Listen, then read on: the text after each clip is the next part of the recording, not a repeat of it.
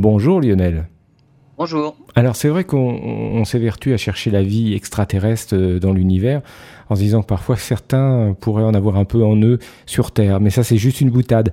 Le fait est que cette chronique c'est un sujet passionnant. Et, tout à fait. Et avant de s'attaquer à la recherche de vie extraterrestre, les astronomes s'entraînent d'abord aux alentours de la Terre.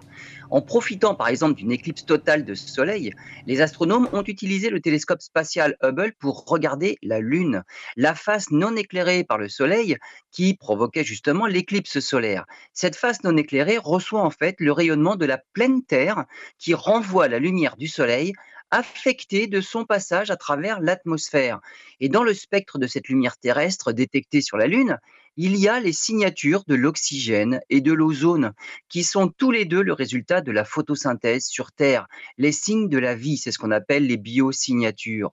Le télescope Hubble n'est pas assez puissant pour refaire ce genre d'expérience sur quelques-unes des nombreuses exoplanètes qu'on imagine propices à la vie.